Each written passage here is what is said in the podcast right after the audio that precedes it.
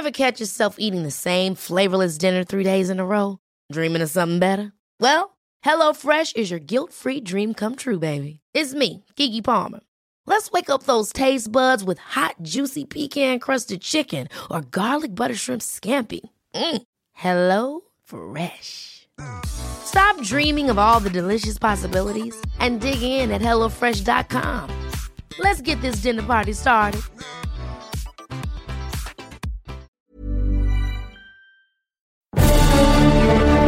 Cada martes por la noche, los expertos se reúnen para debatir, polemizar, desmenuzar a la noticia y a sus protagonistas en un sitio único, diferente y sin censura.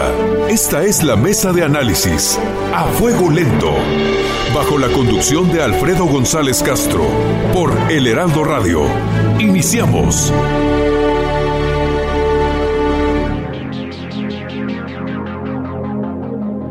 El infortunio, el aislamiento, el abandono y la pobreza son campos de batalla que tienen sus héroes. Muy buenas noches, gracias por sintonizarnos en esta emisión de la Mesa de Opinión a Fuego Lento. Soy Alfredo González Castro y esta noche, como en las últimas semanas, me acompaña en la conducción de este espacio mi colega y amigo Isaías Robles. ¿Qué tal Alfredo? Muy buenas noches, buenas noches a todo nuestro público. Pues bueno, la primera semana de la llamada nueva normalidad por la pandemia del COVID-19 significó para México llegar a cifras récord de defunciones y de contagios. En este mismo espacio, hace una semana, tú lo recuerdas Alfredo, también nuestro público, la secretaria de Salud de la Ciudad de México, Oliva López Arellano, aceptaba que ante el incremento notable de gente en la calle durante incluso el primer día, el lunes hace ocho días, cuando se inauguró la llamada nueva normalidad, se estimaba un aumento en los contagios para los siguientes 10 o 15 días debido a que mucha gente pues salió a las calles y muchas de ellas lo hicieron sin ninguna protección, sin ningún ninguna de las medidas que han recomendado las autoridades sanitarias para prevenir los contagios.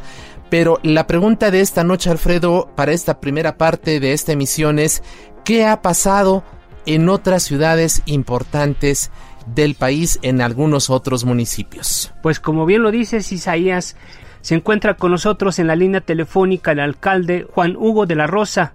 Muchas gracias por aceptar la invitación, alcalde.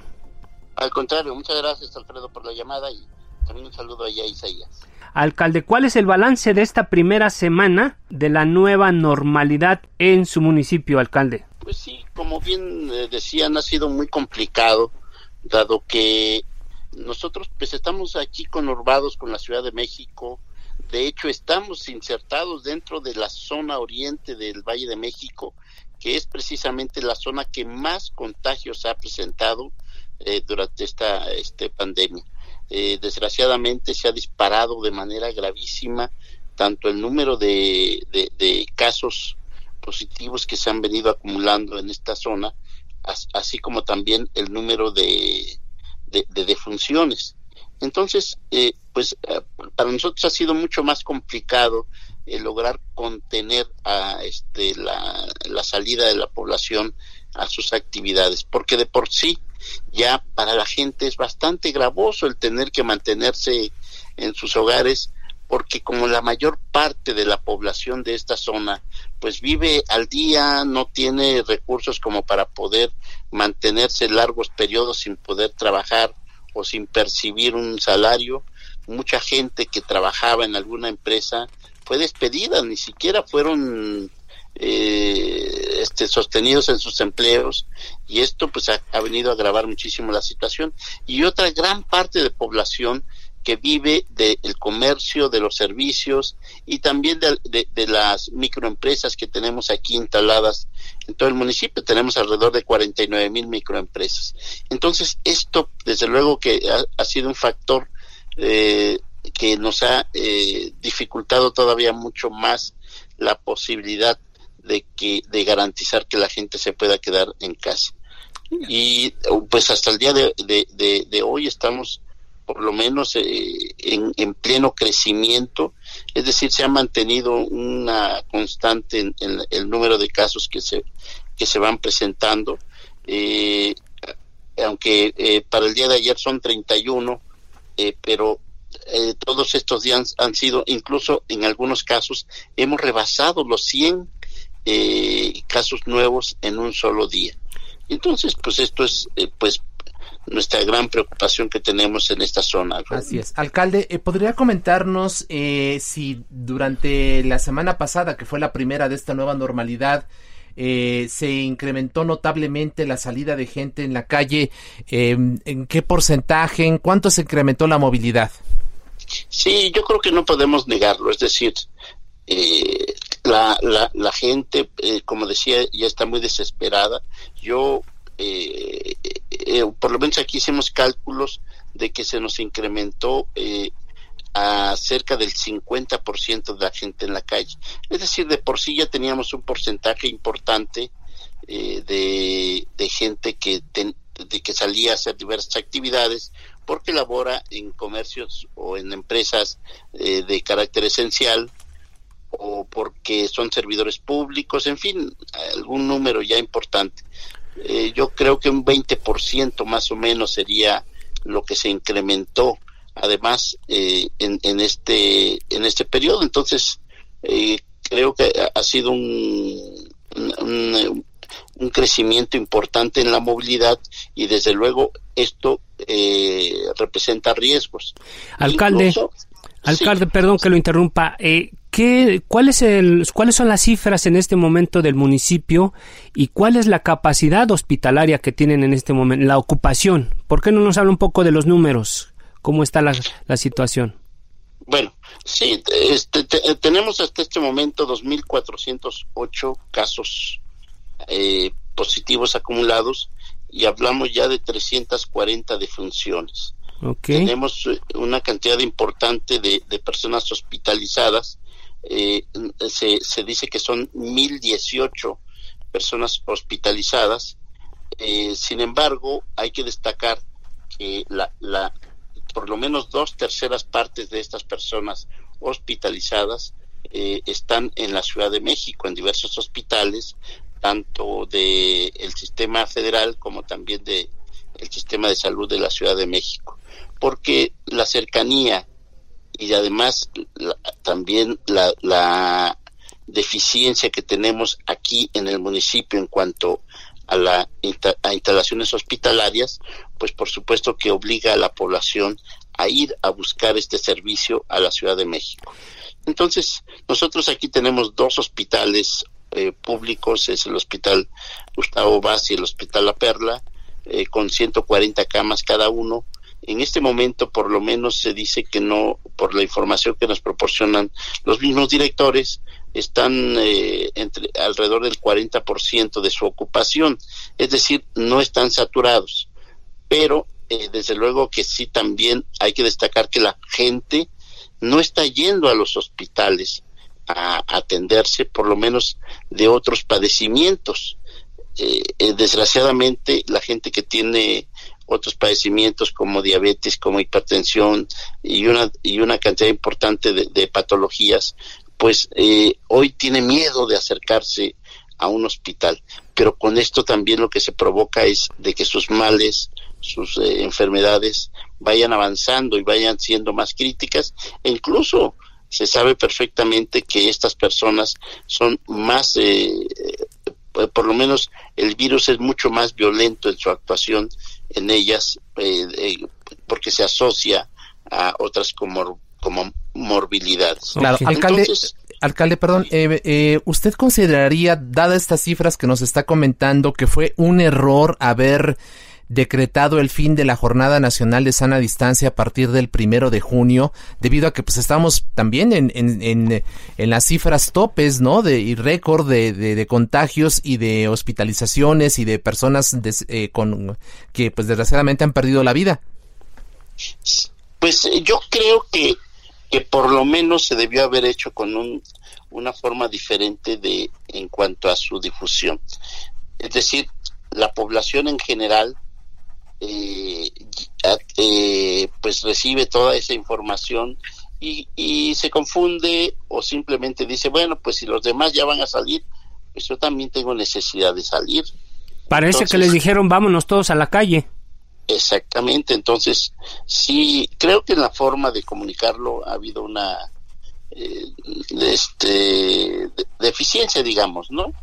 Este, Porque de, de, otra manera, pues la, la gente se hubiera podido quedar en sus casas sabiendo que precisamente en esta semana pasada estuvimos eh, y, y, en esta semana estamos en pleno crecimiento de, de, de, la pandemia en esta región por lo menos. Y en muchas otras partes del país también Alcalde. Se ha visto cómo no se ha detenido este crecimiento. Claro. Alcalde, eh, dos asuntos finales, pues ya estamos casi por concluir la, la, participación. ¿Cuáles son las proyecciones que tienen ustedes eh, para las siguientes semanas en cuanto a número de contagios y también, pues desgraciadamente, proyecciones de muertes? Y por otro lado, el tema de la Comisión Federal de Electricidad que pues dice que por adeudos que tiene el municipio eventualmente podría cortarles el servicio, lo cual implicaría dejar sin agua, por ejemplo, a muchas, muchas eh, colonias de este municipio y pues eh, es un elemento fundamental el lavado constante de manos. ¿Qué va a pasar con este tema de la CFE? Claro, pues mira, eh, nosotros en la, en la región lo que vemos es de que no hemos llegado al, al pico más alto de, la pandemia. ¿Para cuándo se prevé esto, eh, alcalde? pues mira, nosotros hemos platicado porque estamos siendo asesorados por un grupo de científicos del Instituto Politécnico Nacional y de la UNAM. Este, eh, nos han dicho que, que por lo menos esto se iría a finales de junio o principios de julio, el llegar al punto más alto. Y esto implicaría todavía esperar por lo menos 15 días para asegurarnos de que esta, eh, los números descendentes sean este constantes y no solo no, y no solamente sea alguna cuestión este y para marcar eh, tendencia. momentánea. Así es. Entonces eh, todavía no tenemos la claridad y yo creo que hoy más que nunca necesitamos del apoyo del gobierno federal del gobierno del estado para que para que logremos por un lado apoyar a toda la gente que hoy está sufriendo por toda esta situación. Eh, no solo es el tema hospitalario, ellos están atendiendo únicamente el tema hospitalario, pero no solo es eso, el problema mayor es con qué come la gente, el problema mayor es cómo logra superar esta etapa tan difícil. Claro, y el tema de CFE, alcalde. Sí, sí, claro, fíjate que eh, yo creo que todos los gobiernos este, municipales, los gobiernos locales, para contar también a las alcaldías de la Ciudad de México, sufrimos una situación muy difícil eh, en la parte presupuestal. De por sí ha sido complicado durante muchos años por la relegación que tienen en, presupuestalmente los gobiernos locales.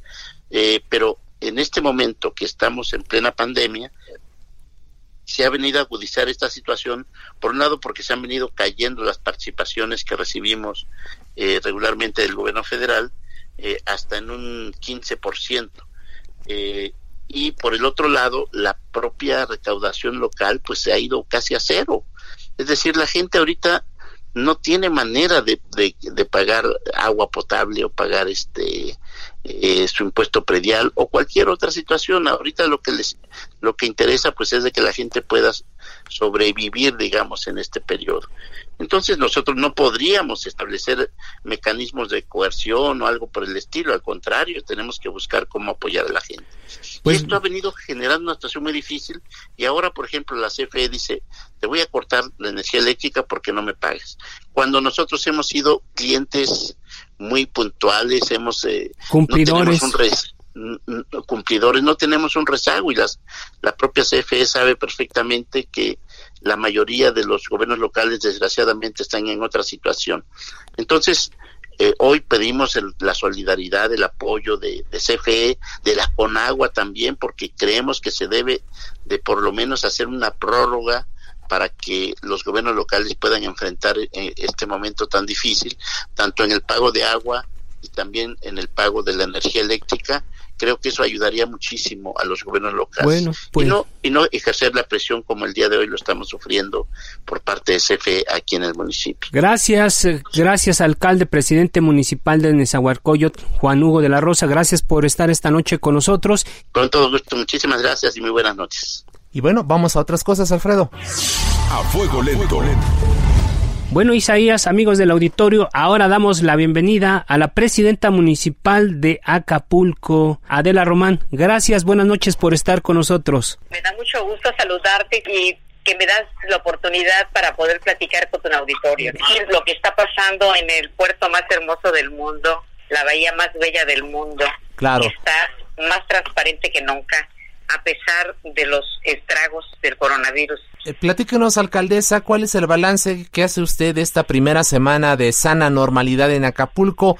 Hubo mucha gente en la calle. ¿Qué nos puede usted comentar lo que ocurrió allá en este puerto? Bueno, decirte que al día de hoy hay 1.615 contagios y súmale 10 por cada uno de ellos. Muertes 183. La ocupación hospitalaria del IMSS e ISPE reportan 61 y 64% de ocupación en camas destinadas a pacientes COVID.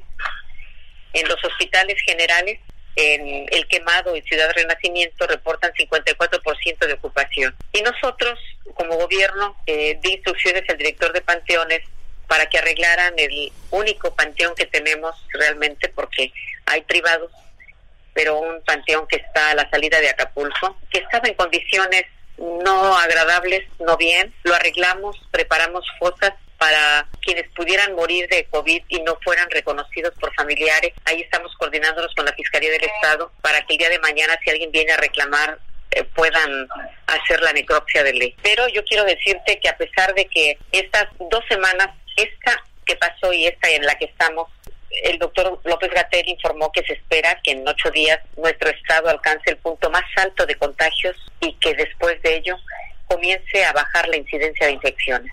Decirte que aquí en Acapulco el contagio es grande, el número de fallecimientos eh, para una población de más de un millón doscientos mil habitantes, de 183 muertes oficiales.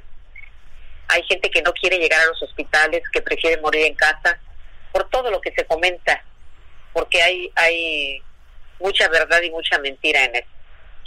Pero se está haciendo un gran esfuerzo.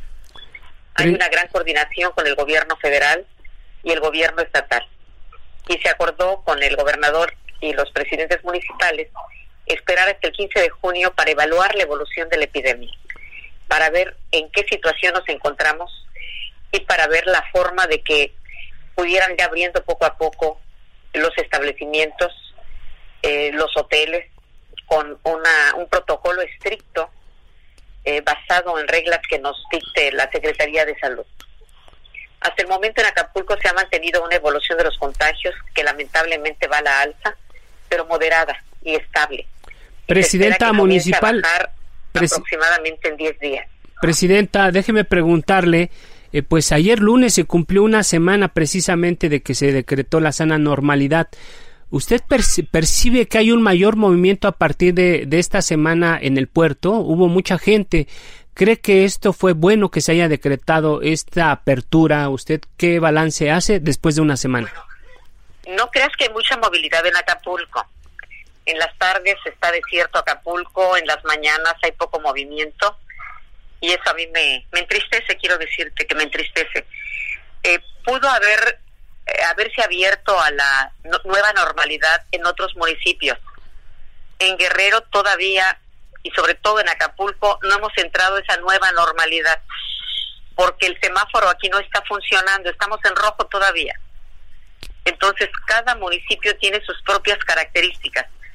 Y yo no voy a arriesgar a mi gente a que se contagie yo quiero que vayamos abriendo poco a poco algunos restaurantes de playa o todos, pero que trabajen al 30-40% con un protocolo estricto, que podamos abrir las playas para que la gente entre a caminar. Pero tendrá, tendremos que esperar esta semana para poder tomar decisiones de manera conjunta. Los centros turísticos de playa, el gobernador, hemos estado en pláticas con el licenciado Miguel Torruco. Hoy en la tarde tendremos una videoconferencia con él y hemos estado en videoconferencias intercambiando experiencias con presidentes y presidentas municipales de otros destinos de playa. Así es. Alcaldesa, en, e, este sentido... Si, me eh, permite, sí, le, un segundito, mira. Hay gente irresponsable que no cuida su vida menos la de los demás. Sin embargo, quiero resaltar que la mayoría de la gente en Acapulco ha acatado las medidas de prevención, especialmente porque hace unas semanas comenzaron a ser muy evidentes las muertes en varios puntos del municipio. Antes mucha gente no creía. Ayer en la en la videoconferencia que tuvimos con el gobernador, un presidente municipal se quejó de un sacerdote. El sacerdote va a dar misas cada ocho días a su localidad, a una comunidad de, de su municipio, y que les decía que no usaran tapabocas y que el coronavirus no existía. Aquí en Acapulco, al aumentar el número de decesos, la gente tomó conciencia y en su mayoría se ha guardado en casa. Hay gente que por mucha necesidad tiene que salir. Sin embargo, nosotros seguimos con los 35 eh, comedores o cocinas comunitarias en el territorio acapulqueño, pero también nos está apoyando la Armada de México, la Marina, con una cocina comunitaria en Caletilla y la Sedena, la Secretaría de la Defensa Nacional, con tres eh, cocinas comunitarias en áreas de alta vulnerabilidad y marginación económica. Entonces, estamos ante el problema, pero estamos haciéndole frente al problema y yo te agradezco mucho que me des esta oportunidad de decirle a mis paisanos que guardemos la calma. Si ya esperamos bastantes días, hay que seguir cuidando la vida. yo estoy segura que si evitamos la movilidad en esta semana, el fin de semana podremos decir, vamos para adelante o nos estacionamos otro rato. Ahora sí, discúlpame, Isaías. Así es. Eh, eh, alcaldesa, le preguntabas justo sobre esta situación que usted comenta de la reactivación de la, de la actividad económica y turística, especialmente de la cual pues dependen muchas familias del, del puerto de, de Acapulco. Eh, ¿Cuándo estima usted que pudiera ya darse este asunto? Usted nos dice que hoy tiene en la, en la tarde una videollamada, ¿no? Con el, el secretario Torruco. Sí, vamos a platicar con él. Eh, porque hay que reactivar la economía. Yo he pedido mucho a los a los empresarios que no despidan trabajadores durante esta pandemia. Les he pedido solidaridad con los gobiernos municipales para realizar tareas conjuntas de apoyo a la sociedad. Ha habido respuesta de mucha gente que nos ha ayudado con insumos. El gobernador también nos ha ayudado con insumos. Eh, he pedido mucho evitar politizar la situación difícil por la que atravesamos por la que atraviesa el país. El coronavirus no debe tener partido político.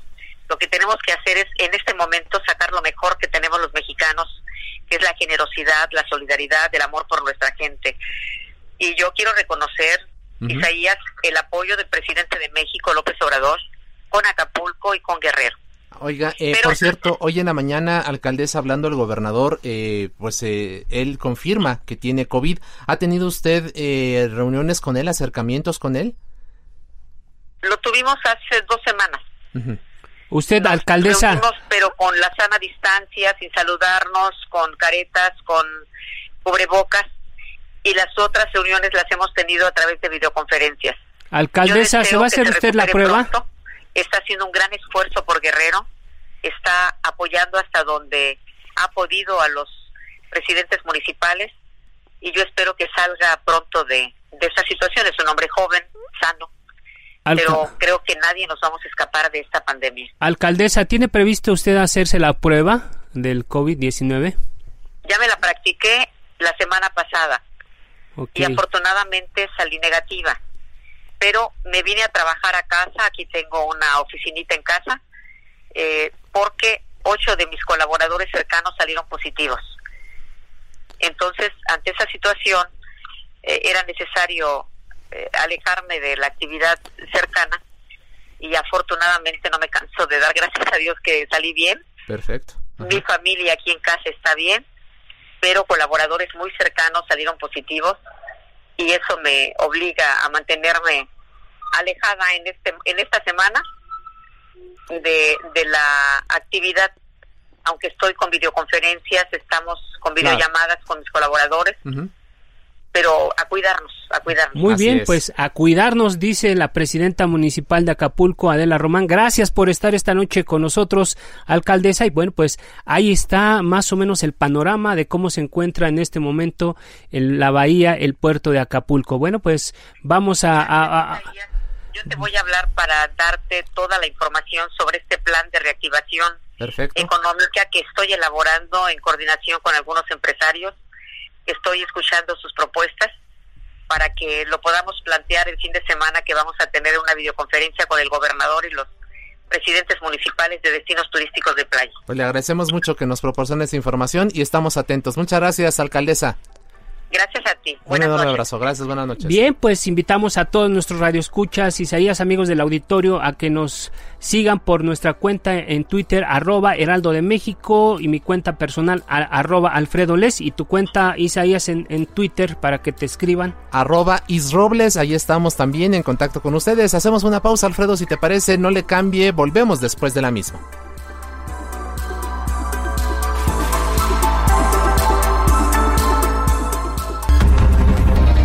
Regresamos. La polémica y el debate continúan después del corte. No se vaya. Está usted en la mesa de análisis a fuego lento con Alfredo González Castro por El Heraldo Radio.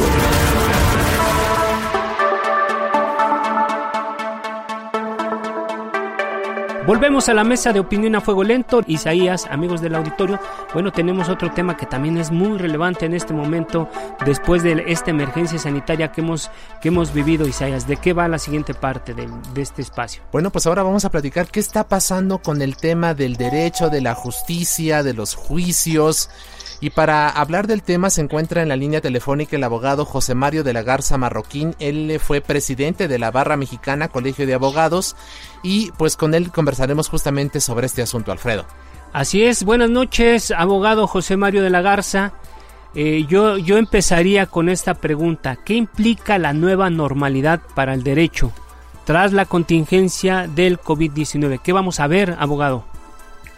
Muy buenas noches, eh, Alfredo Isaías. Pues eh, la nueva normalidad implica eh, repensar cómo van a funcionar los tribunales, de qué forma vamos a tener acceso a la justicia, cómo se van a, seguir llevando los procedimientos con todas estas reglas que implican la sana distancia, cómo se van a llevar a cabo las audiencias, de qué forma eh, la abogacía y los jueces en México van a, a poder pues transitar, porque pues la mecánica anterior a la al coronavirus pues, era una mecánica en donde se acudía a los tribunales y había pues importantes eh, aglomeraciones de personas y había eh, pues mucho contacto digamos físico no entonces eh, este es un reto porque pues los, los, tribunales en gran parte de México tienen una escasez de recursos y entonces pues de qué forma vamos a dotarles primero de esos recursos y cuál va a ser esta mecánica que garantice también seguridad a los litigantes y a las partes en cuanto a que los procedimientos están siguiendo conforme a las reglas que teníamos. Las reglas que teníamos no estaban previendo el que no estuviéramos asistiendo presencialmente a los tribunales. Son reglas al revés, que te obligan la presencia. Ahora hay que, digamos, poner nuevas reglas para que esto funcione. ¿Cómo se imagina usted que sería a partir de esta situación eh, el, el, ejercicio del, del, del derecho y de, y de la procuración de justicia en el país? Pues necesariamente vamos a tener que apoyar en la tecnología. Yo creo que hay muchos procedimientos que sí se pueden eh, resolver utilizando las herramientas que ya que ya existen. Sería cuestión de simplemente de poner un orden y decir cómo se van a llevar a cabo esta mecánica. Hay procedimientos más complejos, por ejemplo en el derecho familiar, en temas agrarios, eh, en temas laborales que pues eh, la presencia de las de las partes es indispensable. Habría que ver pues cómo se evitan con reglas y protocolos de, de sana distancia el que el que que pudiera haber contagios. Sí es un todo un reto y, va a implicar también una nueva actuación de los abogados y las abogadas en México. Quiero decirte que gran parte del gremio pues está muy presionado porque también la forma en la que se generan los recursos y se genera el cobro de los honorarios pues es a partir de esta actividad de interacción con los tribunales. Al no tenerse, pues ahorita tenemos un sector importante que está pues en una posición, yo te diría, económica compleja, porque no se han podido generar asuntos, expedientes, demandas, y eso también está generando mucha presión en el gremio y muchos eh, compañeros, pues con, con, una complicación económica importante. También veo que ese tendrá que ser un tema a analizarse y a resolver. Dos, dos temas importantes, abogado José Mario de la Garza porque por un lado se habla de la tecnología para, para la aplicación de la ley, para este tema de los juzgados, por otro lado se, se habla también de la cuestión laboral, de los ingresos del gremio, pero también por otro lado yo creo que a usted me, no me dejará mentir o si estoy en lo correcto me dice porque yo creo que se prevén muchas demandas a partir del regreso a la nueva normalidad, sobre todo por, por eh, despidos, por, por juicios, por deudas, por toda esta cosa. ¿Qué panorama están ustedes vislumbrando ahora que regresemos a la nueva normalidad en materia de temas de legales, de litigios? Coincido, va a haber una gran cantidad de asuntos, unos, algunos que estaban pendientes, otros nuevos, efectivamente en temas laborales, en temas mercantiles y, y muchísimas eh, filas de, abogados y abogadas que van a estar listos para que el primer día que abran los tribunales estar presentando sus demandas y estar impulsando que sus asuntos se, se tramiten, lo que va a generar una saturación muy importante.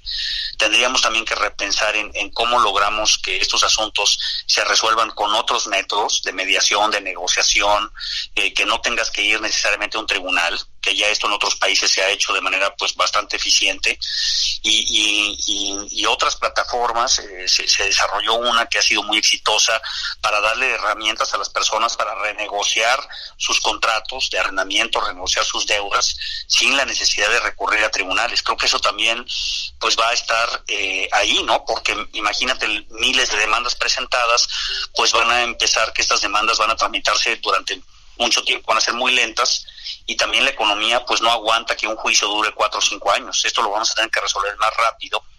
¿Y cuál va a ser la actitud de la abogacía frente a esto? ¿La tradicional de ir a presentar una demanda o una más novedosa que sea buscar mecanismos de solución diferentes a las que tener que recurrir a un tribunal? Creo que también ahí va a estar un parte del análisis de cómo se va a comportar la abogacía.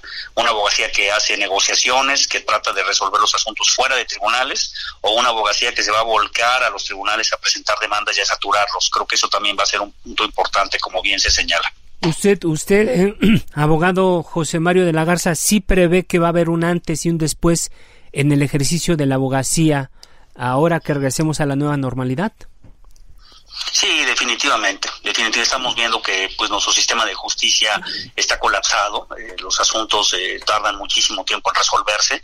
No se había hecho un esfuerzo importante a nivel eh, tribunales de los estados para incorporar tecnología y yo creo que todas estas cuestiones que han estado surgiendo con el acceso a la justicia pues van a implicar este una modernización urgente tanto de los tribunales como de los propios abogados. Las universidades también tendrán que replantearse la carrera.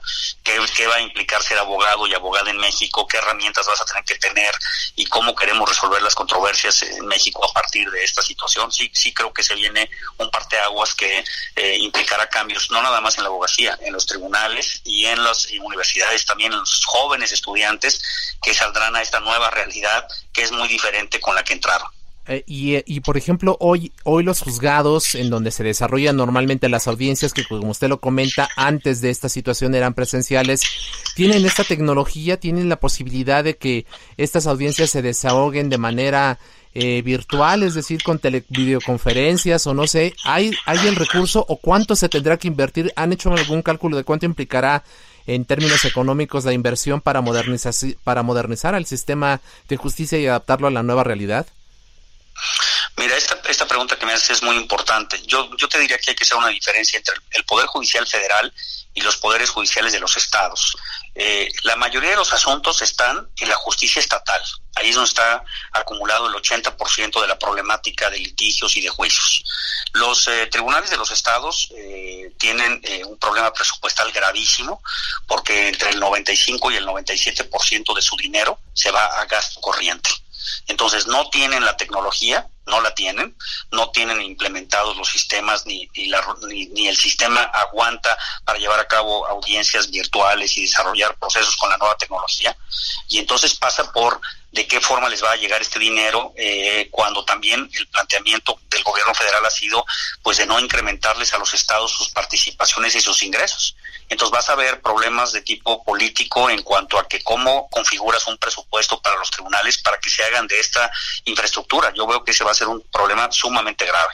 Los tribunales en México no tienen dinero y como hemos sabido, pues esta implementación tecnológica pasa por costar muchísimos millones de pesos.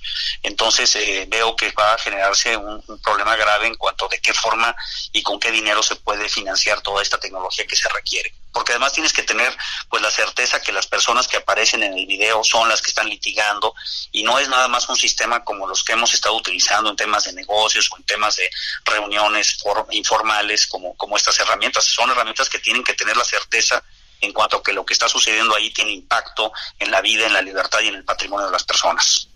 Abogado José Mario de la Garza, en este momento, ¿qué tipo de, quejas, de reclamos, de denuncias están recibiendo ustedes eh, con más volumen, digamos?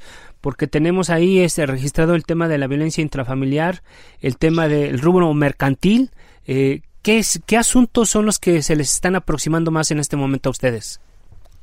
Pues mira, hay un gran tema de, de, asuntos familiares, efectivamente, como se ha estado señalando, la violencia familiar ha incrementado y entonces tenemos un número importante de asuntos de divorcio que son de carácter urgente y esos eh, en la mayoría de los tribunales los están recibiendo ¿no? por por la por la urgencia del asunto se les está dando trámite hay una también una gran cantidad de asuntos eh, que están vinculados con contratos de arrendamiento de personas que tienen los locales cerrados que no han podido pagar las rentas restaurantes comercios que no han podido trabajar y que pues no están pudiendo pagar las rentas y tienen contratos donde se les obliga eh, al pago mensual. Hay esos, esos asuntos que son muy importantes y que hay de todos, de todos los tamaños, pues eh, conforme lo han manejado los tribunales no puedes presentar esas demandas.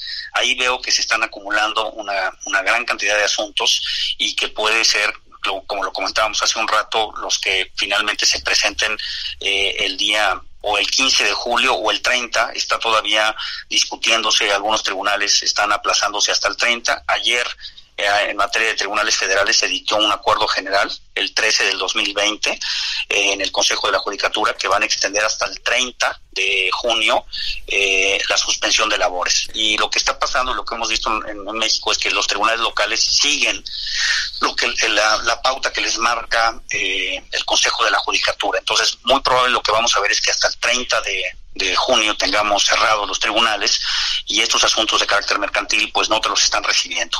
En temas familiares también hemos visto incremento de denuncias penales por, eh, por la violencia, que también tiene una, una faceta de delitos y eso se, han estado presentando. También ¿En, qué porcentaje, ¿En qué porcentaje Abogado, nada más para ir cerrando el espacio, ¿en qué porcentaje se han incrementado estas denuncias este, penales, bueno, denuncias por violencia familiar y de, divorcios, más o menos? ¿En un 10%, 15%? No, yo te diría que entre un 25 y un 30% ha habido de incremento de asuntos que se están pues este generando a partir de la contingencia eh, que tienen que ver con violencia familiar en todas sus facetas. Ok. ¿Y también de divorcios? Sí, es decir, divorcio, violencia familiar, falta de pago de alimentos, custodia, toda, toda esa rama de asuntos que tienen que ver con, con la familia, con las relaciones familiares, con las relaciones con los hijos, pues se ha ido generando eh, un conflicto muy importante. Así es. Abogado José Mario de la Garza Marroquín, expresidente de la Barra Mexicana Colegio de Abogados, muchas gracias por estar esta noche con nosotros y si nos permite mantenemos la comunicación. Por supuesto, un placer estar con ustedes. Les mando un fuerte abrazo, cuídense mucho y quedo al pendiente. Muchas gracias. Ahí está la opinión del abogado de la Garza. Pues vamos a otra cosa. A fuego lento. Y ahora, ahora se encuentra en la línea telefónica de la mesa de análisis a fuego lento, Berenice Ramírez López, profesora investigadora del Instituto de Investigaciones Económicas de la UNAM, coordinadora del taller de evaluación de los sistemas de pensiones en México. Doctora Ramírez López, gracias por tomar la llamada del Heraldo Radio. Muchas gracias por su invitación, a sus órdenes. Bueno, pues saludar al público. Gracias, profesora Berenice. ¿Qué opina de la iniciativa del diputado Mario Delgado para que quienes perdieron su empleo por la pandemia del COVID-19 puedan retirar hasta 13.300 pesos de su ahorro para el retiro? ¿Qué va a implicar esto? Bueno, en primer lugar, eh, una propuesta de esta naturaleza eh, muestra la falta de claridad de lo que significa un sistema de pensiones y que no es culpa del legislador sino de contexto en el que hemos vivido en las últimas décadas donde se ha desvirtuado el sentido que tiene una pensión y el sentido que tiene la seguridad social porque eh, la reforma de 1995 conduce a que las personas dejen de eh, mirar a la seguridad social de forma integral y se enfoquen exclusivamente en mirarlo como un sistema de ahorro. Eso es lo que ha convertido el actual sistema, las pensiones, en un sistema de ahorro. Y se si se insiste constantemente en que se ahorre, se ahorre para la vejez, y se insiste en que el recurso es de los trabajadores, el resultado evidentemente es necesito este recurso para necesidades que tengo en este momento. Pero una pensión está pensada para enfrentar los riesgos del ciclo vital y un riesgo del ciclo vital que México no tiene contemplado es el del desempleo. Entonces debería de haber un eh, eh, apoyo para el desempleo. Si no lo hay, entonces se está recurriendo a este ahorro de los trabajadores, pero eh, es una solicitud temporal que llamo la atención, que se debe de reflexionar sobre todo el sistema. El sistema no ha dado resultados, en ningún lugar del mundo ha dado resultados la capitalización individual de administración privada por el modelo de financiamiento, ¿sí? Ese es el, el, meollo del asunto. Entonces, si vamos a tener problemas para 2021 y 2022, el eh, solicitar este recurso, y hasta las mismas administradoras lo reconocen, está significando 44% del ahorro que tienen los trabajadores. Esto quiere decir que los trabajadores tienen en su cuenta no más de 30 mil pesos. ¿sí? Así es. Eh, eh, en este sentido, doctora Ramírez López, eh, justo la Asociación Mexicana de Afores dijo la semana pasada que el promedio de la cuenta del ahorro para el retiro es de 70 mil pesos, usted nos dice que es incluso menos, que podría ser de, de 30 mil, y, que el retiro de estos 13 mil 300 pesos pues mermaría el, el, ahorro de los trabajadores de manera muy importante, entre un 19, 20 hasta el 40%. Así es, ese es uno de los elementos sustanciales. Y el otro es que si muy poquitas personas iban a lograr cumplir los requisitos de ley, que son 1.250 semanas de cotización, 24 años y medio para obtener una pensión, el retirar estos apoyos eh, del ahorro significa disminución de semanas de cotización. ¿Sí? Entonces, si eh, eh, se les otorga y se disminuyen semanas de cotización, menos podrán llegar a las 1.250 semanas. ¿Y qué significa no llegar a las 1.250 semanas? Que ni siquiera el trabajador va a tener derecho a una pensión mínima garantizada, que sería un salario mínimo, sino solamente tendría acceso a la pensión de bienestar que en este momento se está dando y que representa menos del 40 del 44% del salario mínimo más o menos, ¿no? Dependiendo de, de sí, dígame. ¿Cómo enfrentar esta situación y cómo atender eh, esta necesidad de la gente de tener un recurso a la falta de empleo? Sí, el, el gobierno ha estado eh, dando respuesta en el siguiente orden. Eh, a las personas que reciben pensión de bienestar, eh, se les eh, otorgó cuatro meses en una sola, en dos exhibiciones, para que pudieran contar con recursos. Estamos hablando de marzo, abril, mayo y junio, ¿sí? es este, este grueso que está llegando a seis millones y medio de personas mayores de 68 años, ¿no? Ese es el recurso que el, gobierno ha dado. Ha dado otros créditos a aquellas micro y pequeñas empresas que hay un elemento ahí que determina eh, la, la, poca incorporación a esos créditos, que es que tienen que estar dados a, de alta en el IMSS. Y uno de nuestros problemas es la alta informalidad que tiene el empleo en México. 60% de los ocupados eh, están en condiciones de informalidad y en el sector informal y 6.5 millones de trabajadores del sector formal no están dados de alta en la seguridad social, ¿sí? Entonces, este requisito de los 13 mil eh, eh, eh, y, fracción de, de, pesos que se está proponiendo, pues sería realmente para un mínimo de los que están cotizando al IMSS. ¿Qué hacer para ellos que no tienen estos recursos? ¿Qué hacer para otros sectores? Se tendría que pensar en, en si se alarga más el tiempo en que se pueda ir regresando y además todas las personas tienen que estar conscientes que vamos a entrar a una nueva etapa, no vamos a poder regresar a lo que teníamos a principios de año.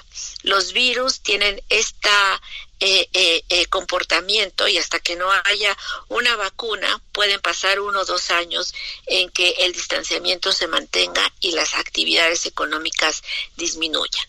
Y en ese sentido se tiene que pensar en ingresos básicos de emergencia, ¿sí? Eh, eh, un ingreso básico de, de, emergencia que tenga una relación con la canasta alimentaria urbana y que se tendría que pensar financiarlo y ahí sí tendría que entrar a impuestos, a impuestos eh, vinculados con bebidas alcohólicas, con botanas, chatarra, con toda esta comida que ha sido la causante de que el número de fallecimientos haya sido más alto y se esté presentando en las edades de 40 hasta 60 años, porque es ahí donde están las comorbilidades de obesidad, de eh, eh, diabetes, de hipertensión, que están directamente relacionadas con nuestros niveles de nutrición y con nuestros niveles y forma de comer, que tiene mucho que ver con la apertura de este país y con los malos resultados de las políticas sociales, de, todo lo que se ha hecho en los últimos años. ¿Usted considera que sería bueno implementar el seguro del desempleo? financiado incluso con el pago de algunos grandes, grandes contribuyentes que hicieron recientemente al SAT esto es una propuesta que incluso llegó a ser uno de los gobernadores del Banco de México, Gerardo Esquivel, si no mal recuerdo. Eh, ¿Usted cree que este sería un camino para atender esta situación? Eh, sí, sería un camino. La cuestión es, tenemos que hacer eh, diseños integrales y adecuados porque medidas emergentes pudieran volver a significar un curita para un sistema que está realmente quebrado, el sistema de, de, pensiones y que requiere una reforma integral, profunda, eh, consensuada, analizada, discutida eh, y no como se ha impuesto en, en, décadas anteriores. Es una salida pero, y por eso hablaba de un ingreso básico de emergencia en lo que se resuelve la construcción de un sistema de pensión que responda a las necesidades del mercado laboral mexicano, de la dinámica demográfica que tenemos eh, y, y, de un eh, camino en el mediano plazo. ¿no? Así es. Bueno, pues Isaías, pues ahí, está un, reto muy importante, doctora, eh, hablar de precisamente de cómo eh, modificar este sistema de pensiones, que usted ya lo ha dicho, está quebrado.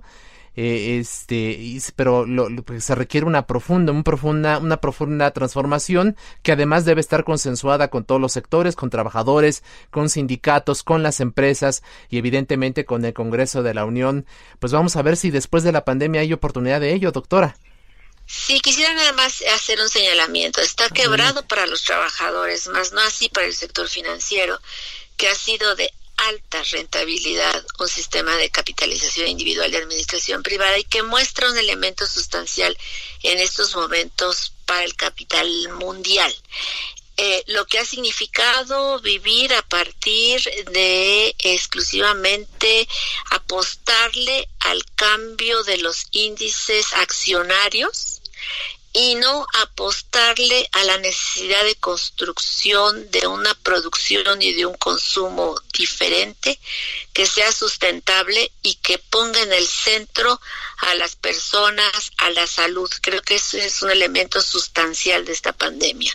Nos eh, afecta de distinta manera porque eh, nos encuentra con un sistema de salud desquebrajado, pero con una población con muy malas condiciones de salud. Así es. Doctora Berenice Ramírez López, profesora investigadora del Instituto de Investigaciones Económicas de la UNAM, coordinadora del taller de evaluación de los sistemas de pensiones en México. Muchas gracias por estar esta noche con nosotros y si nos permite mantenemos la comunicación para hablar en el futuro de cómo, cómo podemos modificar y hacia dónde debe transitar el sistema de pensiones en nuestro país. Por lo pronto, gracias.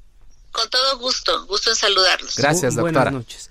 Bueno, pues, pues Isaías, eh, llegamos al, al, final de este espacio, hablamos ya de, de, temas legales, hablamos de justicia económica. De cómo ha estado la situación de los municipios en esta primera semana de la nueva normalidad. Cómo está la situación en los municipios, pero todo esto pasa por un tema de, de, de justicia y, y como decía un filósofo que no me acuerdo, Isaías, una cualidad de la justicia es hacerla pronta, pronto y sin dilaciones. Hacerla esperar es injusticia. Claro. Agradecemos a los alcaldes y a los especialistas que nos han acompañado en esta noche por la generosidad de su tiempo y confianza. Los invitamos para que acompañe a Alfredo González y Jorge Ramos el próximo jueves a las 10 de la noche a la mesa de opinión en coproducción con La Silla Rota. Y también hacemos nuestro agradecimiento a quienes han hecho posible este esfuerzo. Orlando Oliveros en la producción, Jorge Aguilar en los controles técnicos. Alfredo, muy buenas noches. Quédese en casa. Quédese en casa, muy buenas noches. Que esté muy bien.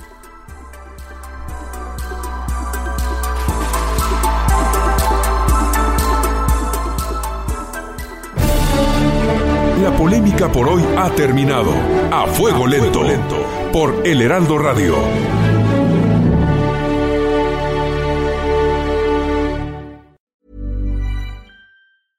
Ever catch yourself eating the same flavorless dinner three days in a row? Dreaming of something better? Well, HelloFresh is your guilt-free dream come true, baby. It's me, Kiki Palmer. Let's wake up those taste buds with hot, juicy pecan-crusted chicken or garlic butter shrimp scampi. Mm. Hello Fresh. Stop dreaming of all the delicious possibilities and dig in at HelloFresh.com. Let's get this dinner party started.